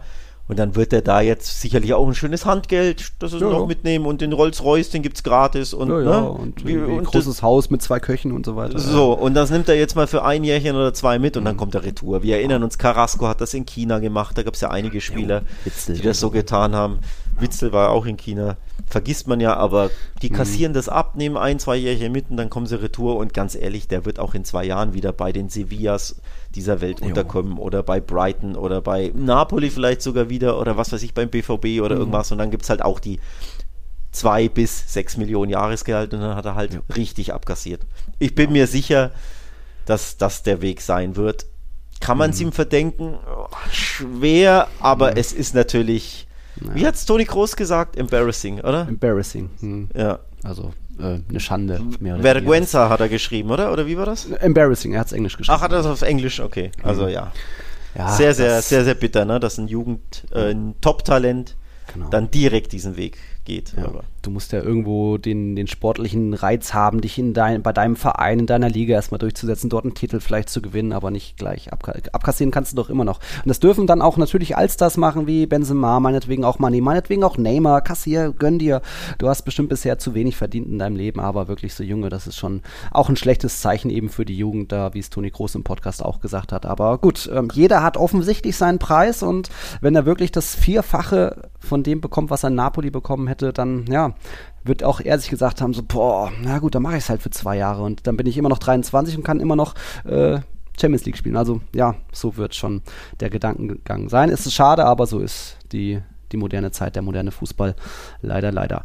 Wir bleiben noch kurz in Vigo, nur ganz kurz, denn unsere Patreon-Supporterin Sarah war vor Ort. Sie schreibt uns, ich war jetzt gegen Vigo im Stadion und war echt beeindruckt. Ich wusste nicht, wie underrated die Vigo-Fans sind. Äh, kurz von mir, ja, das sind sie. Und vor allem hatte Celta ja auch einen großen Grund zur Feier mit dem 100. Geburtstag. Da war jetzt Real Madrid zum, zur Jahrhundert-Geburtstagsfeier da. Also da ging es extra ab mit Bühne vom Stadion und dieser neuen geilen Hymne. Hört ihr euch gerne nochmal an auf YouTube, die ist echt, geht ins Blut. Und ähm, Sarah schreibt weiter, jetzt kommen wir dann schon zum nächsten unangenehmen Thema. Auf der Fahrt habe ich die Rubiales-Geschichte gelesen. Könntet ihr mal eure Meinung zu ihm sagen und seid ihr eher für oder gegen ihn? Wollt ihr, dass er zurücktritt? Erstmal, Sarah, ich hoffe, du hast unsere letzte Folge angehört, aber offensichtlich nicht, denn da müsste eigentlich hervorgegangen sein, dass wir schon vorher kein allzu großer Fan von Luis Rubiales waren, mit all dem, was er eh schon sich geleistet hat, seine etlichen Vergehen, das waren nicht nur mal Supercoppa hier und Lopetegi da und äh, jetzt sowieso nicht und da reden wir jetzt dann auch gleich über das nächste Thema. Also diese ganzen obszönen Gesten und Szenen vom WM-Finale plus Kuss on top, viel zu viel und dann hat er ja nochmal auf diesen Haufen nochmal einen riesigeren Haufen fast schon draufgesetzt, indem er auf der PK einfach, was weiß ich, die, die Wahrheit verdreht hat und irgendwie sich als Opfer szeniert hat. Also von Boris Johnson, von Trump gelernt, dann noch Wolf of Wall Street nachgaben mit dieser I'm not fucking leaving Szene, dass er auch fünfmal gesagt hat, äh, Novoya äh, dementieren oder wie auch immer. Also ganz wild da schon mal die Szene und das ist das eine, dass er sich das zurechtlügt und dann irgendwie noch sagt, dass der Kuss auch ein bisschen von Jamie Amoso ausgegangen ist und äh, das einfach nur Quatsch erzählt und dann auch noch die andere Seite, dann noch zu sehen, wie viele Leute da applaudieren und ihm dann noch stehende Ovation geben, das ist einfach, puh, das, das macht mich fertig. Das hat mich echt fertig gemacht am Freitag. Ich habe die PK live gesehen und ich hatte ein bisschen Hoffnung. Es ist Hoffnung gewachsen. Naive gewesen. Hoffnung, naive, ja, naive Hoffnung, Hoffnung, hattest du. Ich habe es dir gesagt. Ja. Das ist naive Hoffnung. Ja. Ich bin so unfassbar froh, dass ich die PK nicht live gesehen habe. Ich hatte Physiotherapie, weil ich Rückenschmerzen habe. Mhm. War da zum Glück nicht daheim. Mhm. Zum Glück Alter, war das cringeworthy. Die, Cringe. die Clips, die ich nur so gesehen habe, das war so dermaßen zum Fremdschämen ekelhaft. Ich bin so froh, dass ich dieses Ding nicht live gesehen habe, sondern nur sein Novoya Dimitir da, ja, dass er da fünfmal gebrüllt hat, das, das ja. ging ja viral. Hm. Das habe ich gesehen und dann war so ein Ein-Minuten-Clip, wo er das erklärt hat, so von wegen, ja, und sie hat mich hochgehoben äh, als erstes und dann äh, ja wie, wie war das? Dann, habe ich sie gefragt, ein, ein kleines Küsschen geht das und sie hat ja, ja gesagt. Ja. Boah, Alter, ist das ekelhaft, dass der sich nicht schämt, ne? Dass der sich das traut. Sin, auf Spanisch nennst du das Sinvergüenza, also mhm. schamlos, mhm. shameless ist der. Ne? Mhm. Wirklich ekelerregend, wie es nicht schlimmer geht. Du sagst ja. es, das ist die Ecke Boris Johnson, Trump, die in ihrer Parallelwelt mhm. leben und selbst wenn es Anschuldigungen gibt mit Beweisen, in dem Fall ist es ein fucking Video, Alter. Es ja. ist ein Video, wo, man, die, wo die ganze Welt siehst, was du machst und du, nee, nee, das war anders und die hat das gesagt und eigentlich hat sie mich hochgehoben mhm. und von ihr ging es aus und da fehlen mir ja die Worte bei ja. sowas, ne? Da fehlen mir ja wirklich die Worte, auch wenn ich jetzt ein paar Worte dazu verloren habe, aber eigentlich viel mehr, als ich mhm. je verlieren möchte, weil ich will nichts mehr von dem Hören lesen. Ja. Einfach nur weg mit dem, einfach nur weg. Ja. Wenn es denn so einfach wäre, aber so einfach es ist ja leider nicht einfach, weil der so machtbesessen ist und offenbar auch so unfassbar viel Macht hat, mhm. dass er machen kann, was er will. Und Ganz er ist auch da wieder Boris Johnson und Trump ja. bulletproof, unantastbar. Ja. Das gibt's nicht. Das gibt's nicht den kann keiner so richtig absetzen. Also natürlich hat jetzt die FIFA diese 90-tägige Suspendierung, aber ja, das ist eine vorläufige Sache und am Ende gibt es da ein Gericht, was ihm zustimmt und dann wird das wieder gekippt und äh, irgendwann sind die 90 Tage rum. Also ich sehe noch nicht, dass er da es, es ist so viel passiert. Die, die, die Meldungen überschlagen sich ja auch nicht nur jeden Tag, sondern fast stündlich. Wir hatten natürlich da direkt am Freitag noch, dass diese 80 Nationalspielerinnen sich ähm, dann ge geäußert haben und gesagt haben, sie werden erstmal nicht spielen, solange sich da nichts ändert. Also der Weltmeister hat sich quasi erstmal aufgelöst. Es gibt gerade keine spanische Frauennationalmannschaft. Äh, gab etliche Mitteilungen. Ähm, die Trainer haben sich dann plötzlich auch noch geäußert, obwohl sie erst applaudiert haben. Also da schon mal ganz kuriose Sachen. Alex hebt den Zeigefinger. Ich wollte genau daran anknüpfen, weil ich mir vorher schon dachte, als ich das gelesen habe, als ich quasi die heimkam und dann die Ausschnitte sah von seiner peinlich PK, ging ja schon wie, wie die Bildzeitung, oh, aber ja, es ist ja so, ne? Ja. Ähm, dachte ich mir, okay, was die Mädels jetzt machen müssten, wäre mhm. geschlossen mhm. zurücktreten. Jo. Ich dachte mir das nur und dann hätte ich aber nicht gedacht, dass es wirklich dazu kommt, mhm. weil das zu organisieren und diese Mut zu haben und diese Schussbe, da gehört ja so viel dazu, dann der öffentliche politische Cojones. Druck vom Verband etc., ne, von, mhm. von deinem Umfeld, von den Medien. Also ich hätte nicht gedacht, dass das möglich ist. Ich hätte mhm. vielleicht gedacht, dass wieder ein paar Spielerinnen sich äußern und das unterschreiben. Aber mhm. es waren ja 80 Spielerinnen, die komplette Nationalmannschaft ja. und eben noch 50 oder was Spielerinnen on top. Wahnsinn. Also ja. da da applaudiere ich, da ziehe ich jeglichen ja. Hut, das finde ich grandios und das finde ich vor allem den richtigen Schritt, um den politischen Druck auf ihn ins Unermessliche zu erhöhen, ja. weil es keine Frauennationalmannschaft gibt, wenn es keine Spielerinnen gibt, mhm. wenn da keine kommen wollen. Ich finde das absolut den richtigen Mut. Mutig ohne ja. Ende, aber richtig, richtig geil. Mhm. Hoffentlich bringt das das gewünschte Ergebnis. Ja, da sind wir jetzt, ob, wohin das führt. Also, wie gesagt, die, die Meldungen überschlagen sich. Es gab dann irgendwie jetzt mittlerweile seine Mutter hatte sich irgendwie in der Kirche zu Hause eingeschlossen, ist in Hungerstreik gegangen, weil, weil sie meint, sein, sein Sohn wird, wie er selbst sagt, ist Opfer einer Hexenjagd und so weiter. Okay, Mutti, lass mal gut sein. Äh, dann gibt es mittlerweile das Gerücht, dass irgendwie eine, es eine UEFA-Sperre geben könnte, sprich, dass dann irgendwie alle spanischen Clubs aus den UEFA-Wettbewerben gezogen werden. Aber jetzt weiß ich gar nicht, droht das jetzt RFEF e oder droht das die UEFA selbst? Weil Rubiales ist ja auch noch Vizepräsident bei der UEFA bis irgendwie 2027. Also der hat wirklich auch wie, wie Kelaifi überall sich reingezeckt und überall seine Machten ist unkündbar und hat ja einfach, wenn man, wenn man die PK gesehen hat, wie viele da applaudieren, eben auch trotzdem noch viele, viele Supporter im Verband und im Verband wirst du eben gewählt. Und da wird schon schwierig für dann diesen, diesen, was ist es, Consejo Superior Deporte, dieser CSD, da zu intervenieren oder auch die Regierung, also da wird schon Wege geben, aber so wie der sich festkrallt an sein Amt, bin ich sehr gespannt. Und so groß ist der Druck sehe ich trotzdem noch nicht. Also von den Vereinen gab es lange nichts. Ich glaube, da muss auf jeden Fall mal der FC Retafe sehr löblich erwähnt werden. Ich glaube, Retafe war der erste Verein, der da klar Konsequenzen gefordert hat. Da folgten dann auch Atletico, Real Sociedad, Osasuna und Girona noch vor der PK. Nach der PK waren ein paar andere Vereine dabei. Von Spielerseite auch bisher sehr wenig. Also wir loben die Frauen, wie viele da sich klar geäußert haben und quasi wieder in den Streik gehen. Von Spielerseite habe ich bisher mir nur notiert, Isco war so einer der ersten. David De Gea hatte auf die PK reagiert. Äh, Borja Iglesias natürlich natürlich gesagt, er wird auch erst erstmal nicht mehr für die Nationalmannschaft auflaufen. Da gibt es noch ein paar andere Betis-Spieler, Hector Bellerin, äh, Aitor Ruibal, also die auch so dann in ihren Instagram-Stories den, den Post von Jenny Amoso geteilt.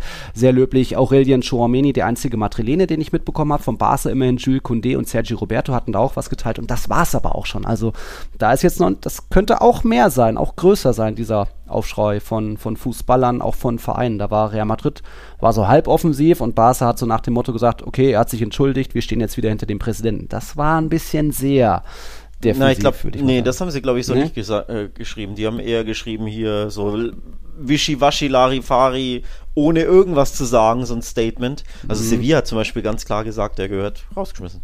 Ja. Die Mission hier, adios solltest zurücktreten. Stimmt, da gab es auch den T-Shirts, den Aufwärmshirts, ähm, äh, Seva oder so, irgendwas ergeht.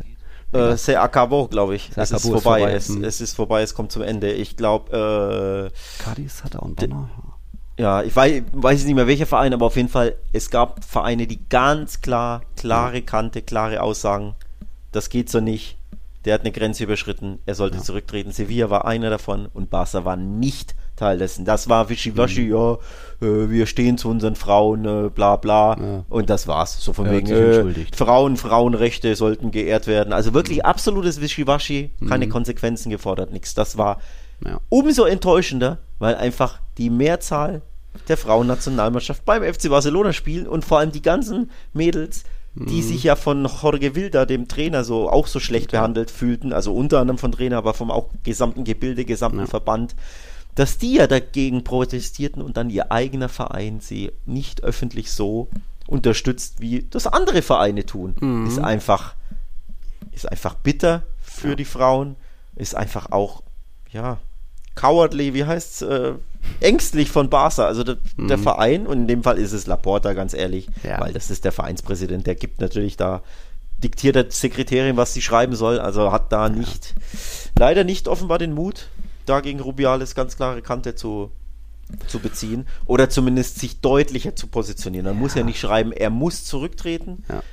aber man kann definitiv wesentlich klarer und offensiver als dieses Wischiwaschi, das Barca gemacht hat, kommunizieren. Ja. Da bin ich persönlich auch enttäuscht und ich bin mir sicher, auch die ganzen Frauenfußballerinnen von Barca sind mhm. sicherlich enttäuscht, auch wenn es keine öffentlich zugibt, aber da darf man mehr erwarten. Ja diese ganzen Rubiales und Laportas haben natürlich auch irgendwie Leichen von sich gegenseitig in ihren gegenseitigen Kellern und so weiter. Und ich glaube, bei, bei dem Negreida Gate hätte die RFEF auch noch ein bisschen offensiver damit umgehen können. Und das war, ist vielleicht gerade so auch ein Kompromiss zu sagen, ah, wir gehen jetzt mal nicht ganz so offensiv gegen den äh, vor, der uns ja ein bisschen vielleicht, naja, nicht unbedingt angegriffen hat, äh, in dem Fall Rubiales, äh, Rubiales, von dem her mal schauen. Ähm, Lukas hat uns auch nochmal geschrieben, von wegen, er, er findet eigentlich keine Worte mehr dazu und hat uns auch nochmal nach unseren Meinungen gefragt oder was wir da jetzt erwarten, wie das weitergehen kann, ob diese Strafe der FIFA reicht oder wie das weitergehen kann. Also wir sind selbst gespannt, weil sowas gab es so gesehen auch noch nicht. Selbst, selbst beim DFB ist ja irgendwann, wer war es, Herr Grindel ist irgendwann gegangen. Ähm, das war dann nur, in Anführungszeichen, nur diese Uhrenaffäre, dieses Geschenk aus, keine Ahnung, irgendeinem Katar wahrscheinlich. Dabei hatte der ja vorher auch schon zehn andere Vergehen und bei, bei Rubiales sind es ja auch schon etliche Vergehen. Es geht gar nicht nur um diesen Kurs, es geht auch um die angebliche Spionage vom Gewerkschaftschef und an, angeblich private Feiern über den Verband abgerechnet, Reisen über den Verband abgerechnet.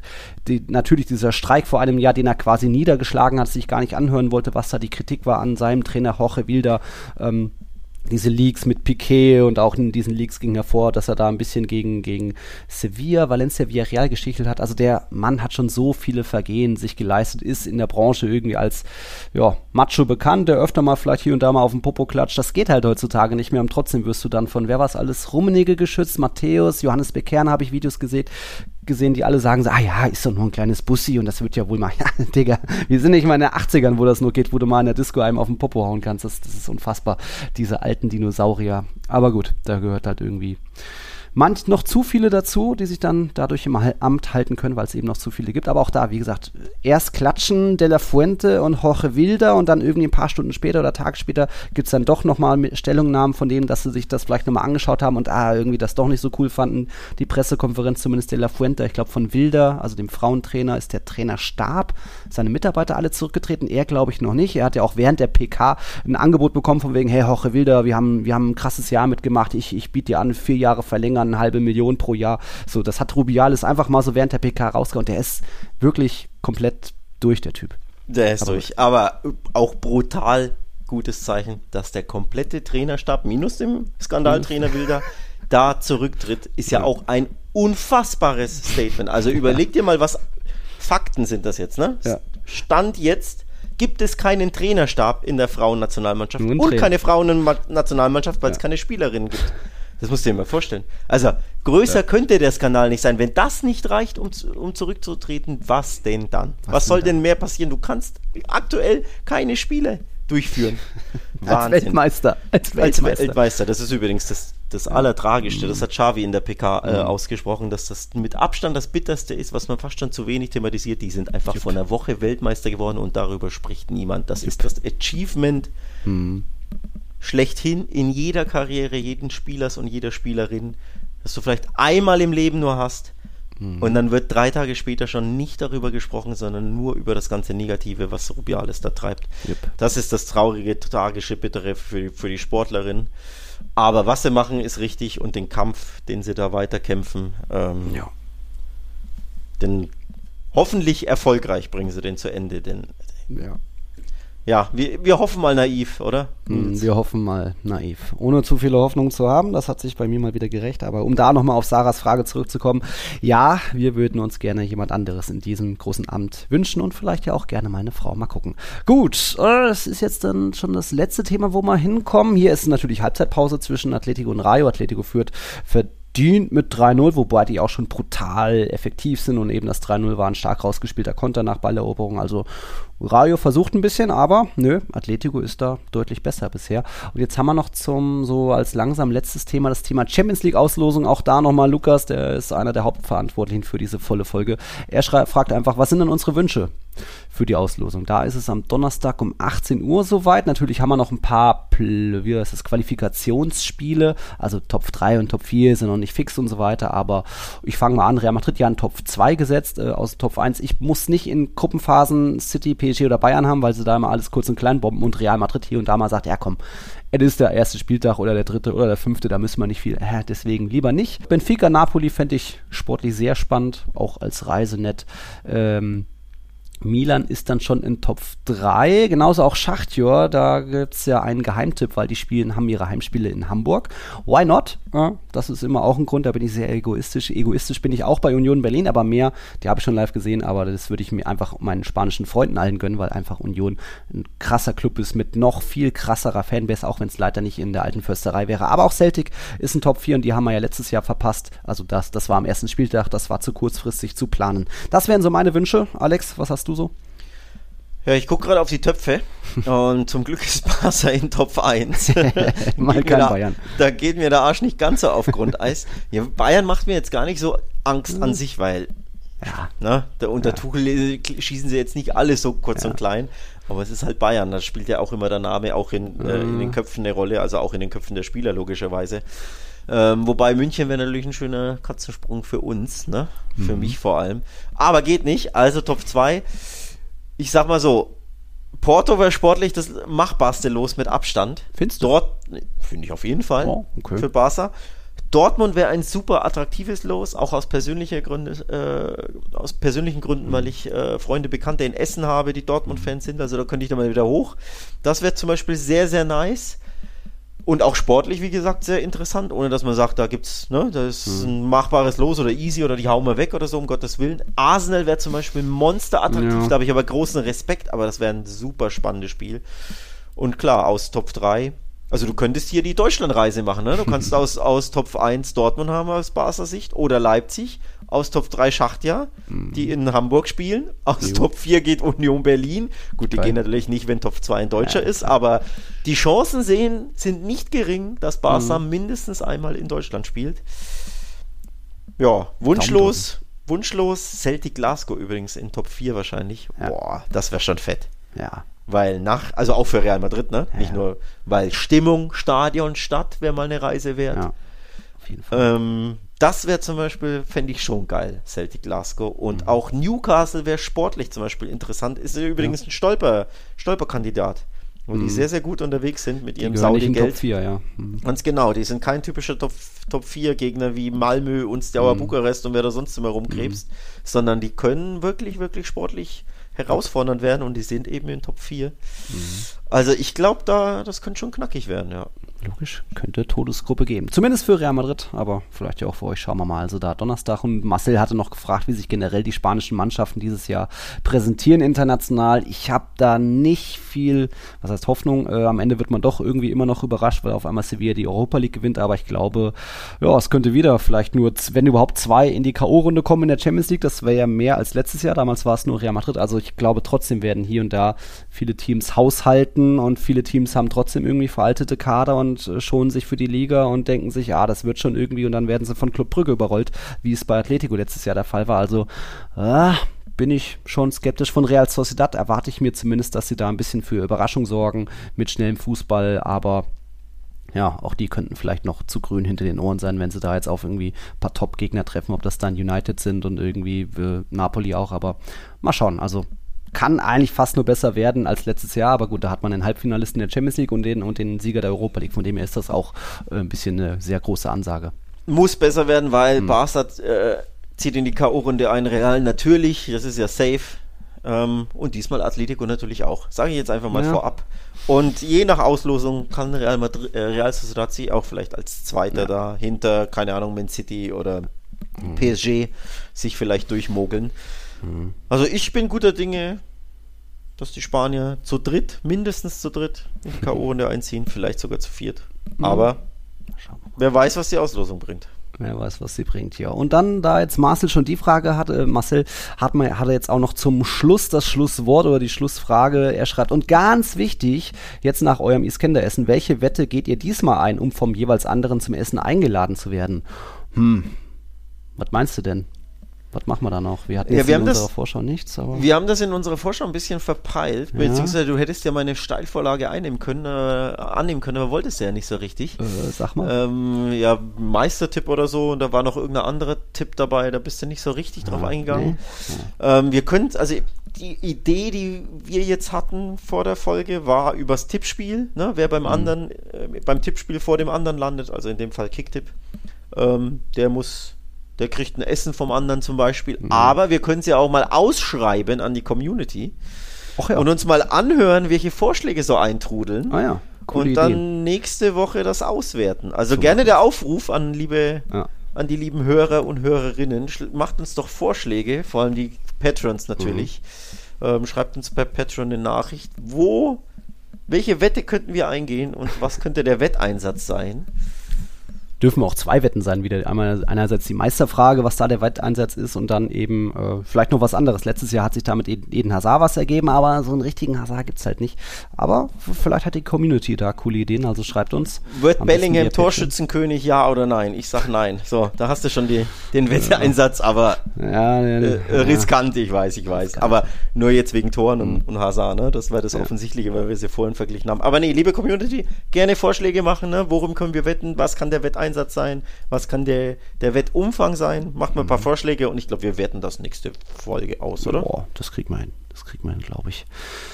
Auswerten müssen wir jetzt gar nicht groß hier, obwohl noch eine zweite Halbzeit zu spielen ist zwischen Rayo und Atletico, wie es bei den Tipps aussah. Da haben wir wieder einen neuen Führenden. Das ist in dem Fall Simon Steiner. Ich glaube auch ein neuer, wenn ich mich richtig entsinne.